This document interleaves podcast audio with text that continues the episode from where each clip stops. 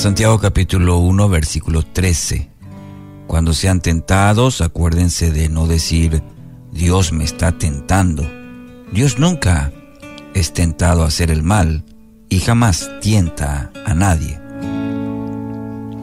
Seguimos estudiando el libro de Santiago y el libro de Santiago intenta proveernos una perspectiva diferente sobre las pruebas al explicar que estas son en realidad tremendas oportunidades para crecer en nuestra fe.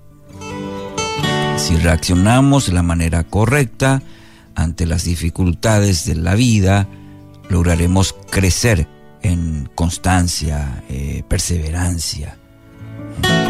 Y ese elemento que nos, nos permite seguir avanzando por los caminos de Dios, aun cuando las circunstancias nos invitan a, a desviarnos. La posibilidad de que nos despistemos convierta las pruebas en situaciones con cierto desenlace incierto en nuestra vida. Pueden ser generadoras de gran crecimiento espiritual, tal como hemos visto eh, en estos días, en esta serie de reflexiones sobre eh, las dificultades, o pueden ser detonantes de actitudes que atrasen o desvíen nuestro desarrollo como cristianos, como hijos de Dios. Y la resolución la determinamos nosotros con la respuesta que escogemos frente a las pruebas. Y Santiago desea despejar toda duda en cuanto a la responsabilidad por el desenlace, cuando aclara que Dios no es tentado ni tienta.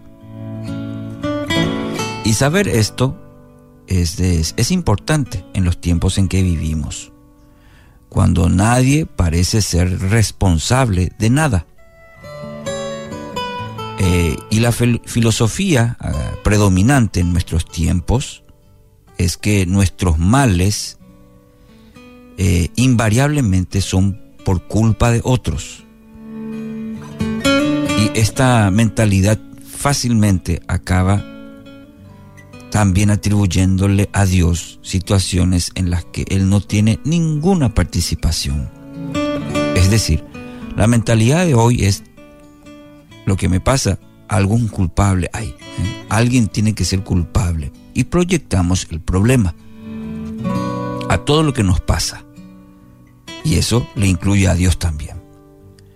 La declaración del apóstol ofrece claridad sobre dos principios absolutos. En primer lugar, Dios nunca es tentado a hacer el mal. El que intenta llevarnos por el camino del mal es Satanás, nuestro enemigo, enemigo de nuestras almas, el padre de mentiras, el manipulador. Cuando Santiago declara que Dios no es tentado a hacer el mal, revela que Satanás nunca puede entablar batalla contra el Señor como lo hace sí con nosotros y esto echa por tierra argumentos de que Dios y el diablo están entrelazados en una terrible en un terrible combate. El diablo no lucha con Dios porque es un ser creado y Dios es su creador. Como tal, Dios mora en una dimensión a la cual el enemigo solamente tiene acceso cuando Dios se lo permite.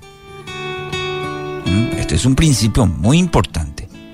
Y segundo, segundo eh, principio, es que Dios no se ocupa de tentarnos a hacer el mal.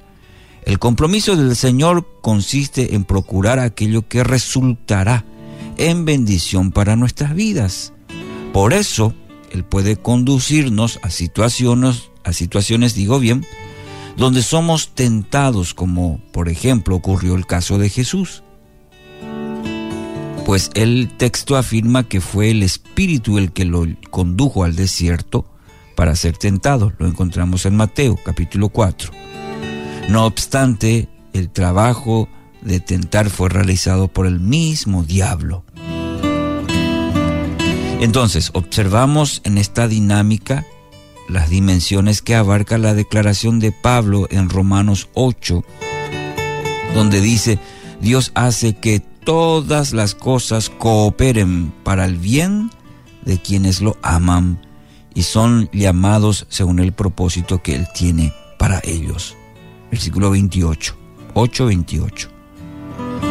El enemigo no puede avanzar tanto como para salir del reinado absoluto que el Señor ejerce sobre todas las cosas. Grábelo eso. No puede avanzar por el dominio absoluto, el reinado que el Señor tiene sobre todas las cosas. Aun cuando obra con malicia, Dios lo puede emplear para lograr sus propósitos, los propósitos de Dios, que según la Biblia siempre son buenos para nuestra vida. Que así sea en el día de hoy sobre tu vida, en el nombre de Jesús.